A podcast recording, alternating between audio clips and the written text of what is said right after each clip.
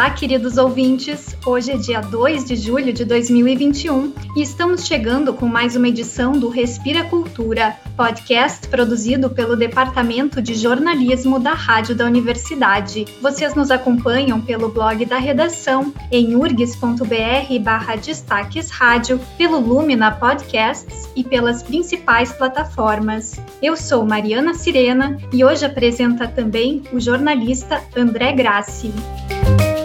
Oi Mari, olá ouvintes, aqui André Grassi. O mês de junho foi marcado por diferentes ações relacionadas à diversidade de gênero. A última segunda-feira, dia 28, foi o dia do orgulho LGBTQIA+, que chamou atenção para a luta contra a LGBTfobia e o preconceito.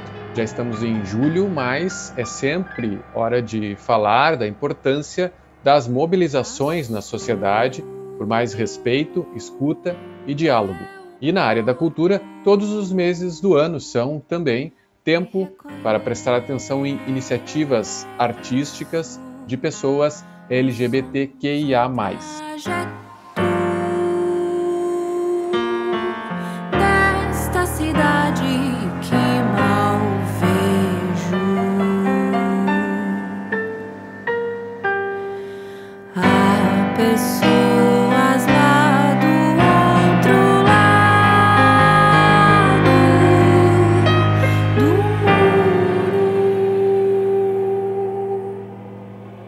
Pois é, André, e toda luta tem um caráter coletivo. Nesta edição do Respira Cultura, a gente fala de dois projetos que trazem não só a proposta de dar visibilidade a artistas da comunidade, mas também de criar redes e de colocar esses artistas em contato. É a coletânea musical Cores do Sul e a exposição Anarco Queer, as duas iniciativas foram contempladas no edital Criação e Formação Diversidade das Culturas, realizado pela Secretaria de Estado da Cultura em parceria com a Fundação Marco Polo. Espaço palavra.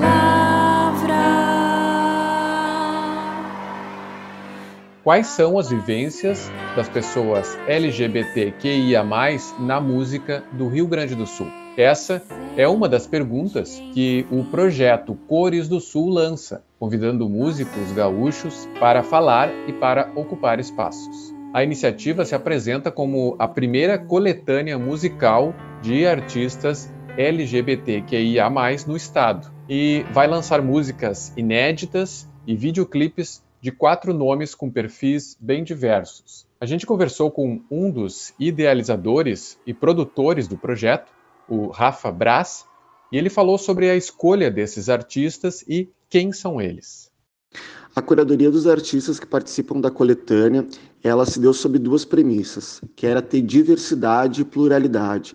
Diversidade porque a nossa comunidade é isso, né? São pessoas muito diferentes entre si e pluralidade para mostrar que a música feita por pessoas LGBTQIA+, ela é muito distinta, ela não tem um padrão, ela não tem uma fórmula, né? Então a gente trouxe artistas distintos, diferentes entre, entre si, sonoramente, musicalmente. Então tem a, a Cassie, que é uma drag queen, que faz trap pop, o Charles Frutas, que faz um folk pop ali, né? Uh, a Dessa Ferreira, que traz esses ritmos ancestrais, né, uh, com muita afro-brasilidade, uh, a Yana e Regia, que traz o R&B alternativo, né, então são artistas muito diferentes musicalmente entre si, então é, essa foi a nossa premissa. Cassie, Charles Frutas, Dessa Ferreira e Ianaê Regia já gravaram as músicas da coletânea. Elas estão agora em processo de pós-produção, o lançamento nas plataformas está previsto para o dia 30 de julho, mesma data de estreia dos videoclipes. Mas, enquanto esse dia não chega, o projeto já começou pelas redes sociais. Incendiar, incendiar. E eu não sei se é errado eu me trancar aqui no meu quarto,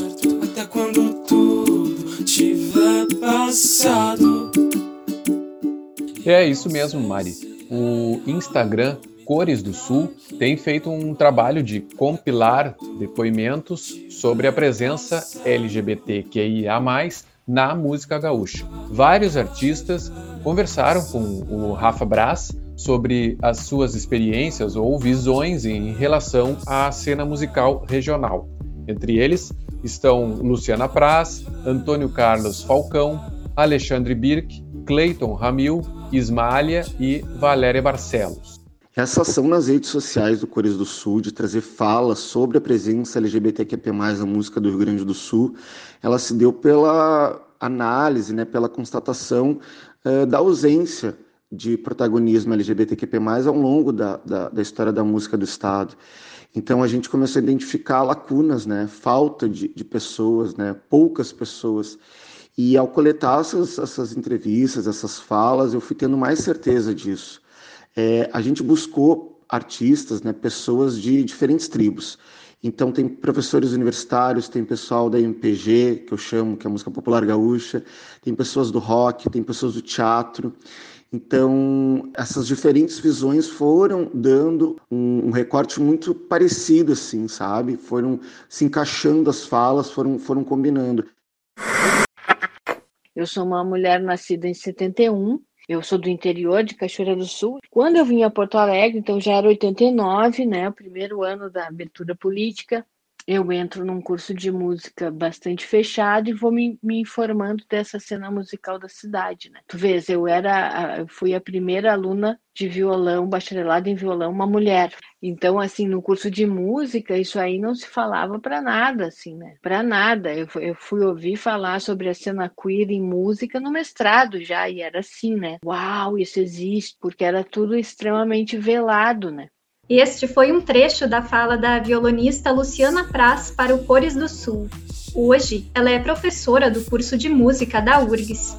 Em comum com os depoimentos de outros artistas, está a constatação de que cada vez mais a cena LGBTQIA+ se afirma na cultura. E na verdade é uma coisa que eu tenho buscado, sabe, em relação à música, essa cena porque agora é uma cena que está aí, né? Por exemplo, a gente tem alunos e alunas agora no, no curso de música que estão nessa cena, que se assumem nessa cena, né? Mas essa é uma cena que eu considero assim uma, uma coisa que é de uns cinco anos para cá, que isso ficou assim realmente visível, audível, né? Essas gerações, as pessoas com 20 e poucos anos, tá fazendo essa essa transformação. Unir os artistas desta e de outras gerações em rede tem a ver com ampliar a visibilidade dessa cena. É justamente esse o legado que o projeto Cores do Sul quer deixar. Eu acho que a importância de projetos coletivos e afirmativos como Cores do Sul, eles têm como primeira função dar vez e voz a pessoas que são minorias em representatividade.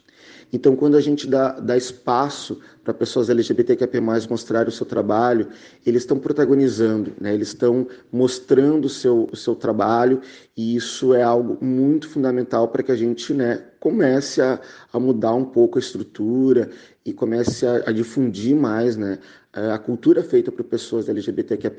Segundo, eu acho que uh, é muito importante a criação de redes. Um, um grupo é, bem organizado, um grupo uh, se comunicando bem, é muito mais forte. Então a gente vai fazer um workshop é, do projeto Cores do Sul, que a gente vai convidar os artistas a, a, a, virem conversar e dar dicas de como criar redes entre si, de como se comunicar, de como fortalecer os seus trabalhos entre si. É, como legado, a gente quer deixar um grupo de WhatsApp que vai ser especificamente para pessoas LGBTQIA+, que sejam artistas, para que essas pessoas se divulguem entre si, que elas se, se comuniquem e, e consigam se ajudar, né? E se fortaleçam mesmo, né? Se, se, se apoiem de uma forma geral. O workshop que o Rafael mencionou está marcado para o dia 22 de agosto. Ainda não foram divulgados os detalhes da atividade, mas para acompanhar as novidades, basta seguir o Instagram do projeto. Eu sou cantor sou poeta, que precisa ser acompanhado por uma sensível melodia. A trazer intensidade aos meus prazeres e tormentos. Ou quem sabe, apenas aos meus dias. Meus dias. Procuramos amor. Se alguns projetos como o Cores do Sul vão resultar na criação de comunidades virtuais, tem outros que começam na internet. É o caso da exposição Anarco Queer, que foi criada a partir de trocas de mensagens pelo WhatsApp entre pessoas da comunidade LGBTQIA+, de Caxias do Sul. A mostra está em cartaz desde o dia 17 de maio no Refúgio Bar, em Caxias, e tem desdobramentos no Instagram pelo perfil Anarco Queer. A gente ouviu alguns dos artistas participantes, como o Rafael D'Ambros, que integra o projeto na produção e com dois bordados. O ano passado, ainda, dentro dos debates que estavam acontecendo em relação à, à Lei Aldir Blanc e à questão de, de financiamentos, surgiu uma necessidade de montarmos um grupo de, de, de apoio, de, de, de coleguismo, vamos dizer assim, uh, de artistas LGBTQIA, de Caxias e região, uh, para trocarmos experiências, trocarmos divulgações, trocarmos trabalhos, enfim, nos, nos divulgarmos, formarmos parcerias. Nesse processo, então, uh, surge ali pelas tantas o, a Fundação Marco Polo, que trazia uma proposta, então, de, de criação de algum projeto que envolvesse diversidades. Então a ideia foi jogada no grupo. Nem todas as pessoas que estão neste grupo de WhatsApp que está aberto ainda para quem quiser participar, né? Dele ali como, como troca. Nem todas essas pessoas toparam participar. Desse grupo saíram 19 pessoas que então montaram o projeto Anarcoqueer. E aí o projeto tinha uma ideia base de uma exposição fixa e foi se desenvolvendo numa tentativa horizontal, né? Um ensaio de um, de um projeto horizontal né? E está sendo uma experiência bem bacana. A proposta de fazer um projeto de forma horizontal, sem uma curadoria centralizada, traz desafios e possibilidades. Alguns artistas acabaram tomando a frente de certas responsabilidades na organização da exposição, e isso ajudou o coletivo a entender os interesses e as potencialidades de cada um. A diversidade de perfis também se reflete na variedade de linguagens e propostas artísticas do conjunto de obras, e novos nomes estão se integrando ao grupo de WhatsApp, o que abre portas para a idealização de mais projetos. A Maria Lilith, artista trans, conta como esse jeito coletivo de se organizar influencia nos resultados da mostra. Todos todas e todos nós do anarcoqueer somos artistas diversos, né? De linguagens diversas. Por isso, somos muito fortes em cada uma dessas linguagens. E por isso eu acredito que a escolha de fazer isso de forma coletiva tenha sido a melhor escolha para utilizar de todas essas potencialidades para conseguirmos dar este recado com força e impacto, né? E eu acredito que se fosse só um representante, por exemplo, não tivéssemos uh, o resultado que tivemos, né? Apesar das obras serem produzidas em diversas técnicas e suportes, como o desenho, o bordado, a pintura, colagem, fotografia, palavras, sons e corpos, que todos os artistas têm o mesmo objetivo e a mesma necessidade, né? Que é visibilizar artistas LGBTQIA+, e criar uma rede de conexões uh, artísticas né, com este grupo, que é um grupo que tem essa linguagem que não condiz com as normas hetero uh, cisnormativas, né? Nessa rede de conexões que se forma com a exposição, os artistas não trazem apenas a questão do gênero. Os trabalhos lidam também com política, cultura e identidade.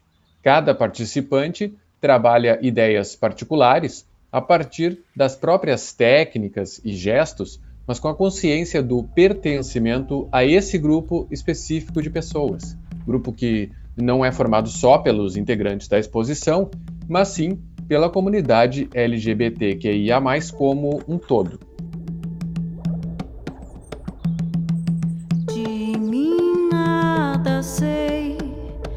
Nadar eu sei, escuto o silêncio.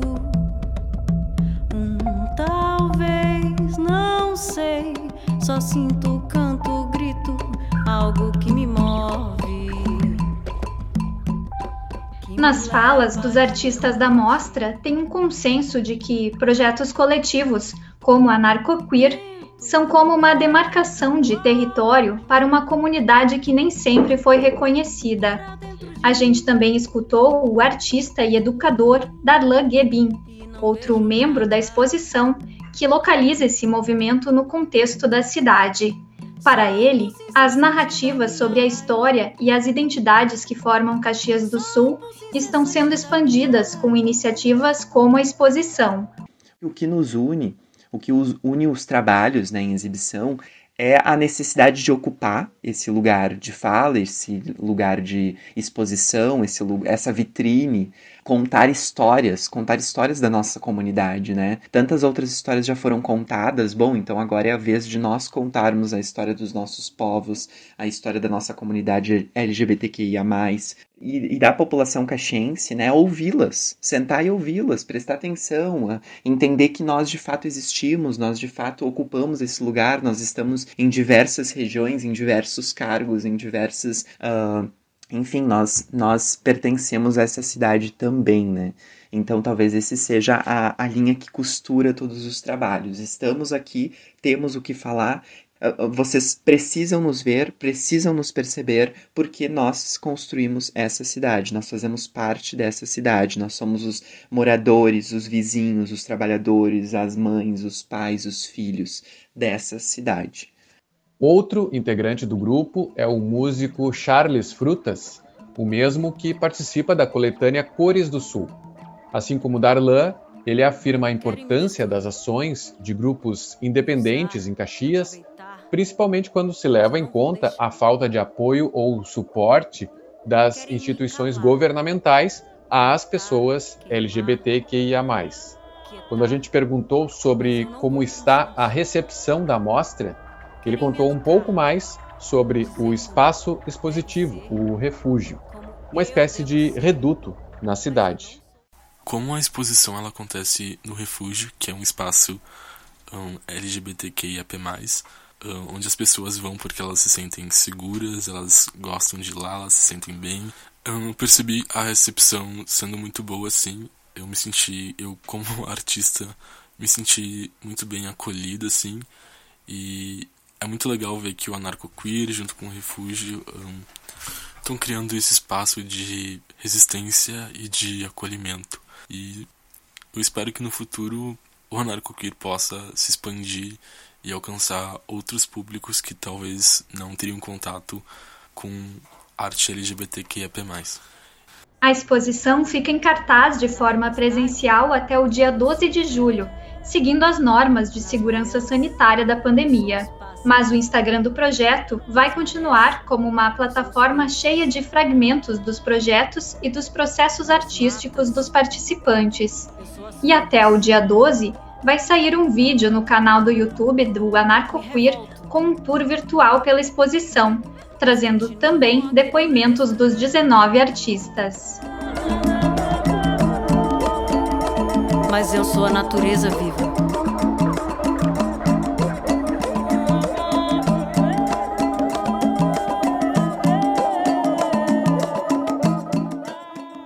Para o nosso momento de leitura de hoje, trazemos o poema Sioban 4, de Angélica Freitas. O texto está em Hilk Shake, livro de estreia da autora gaúcha, que acaba de ser reeditado pelo selo Companhia de Bolso. Será que ela pensa em mim? Será que também pergunta o que aconteceu com as boas garotas de Sodoma, essas que sempre se beijavam nas escadas sumiam nas bibliotecas, preferiam virar sal?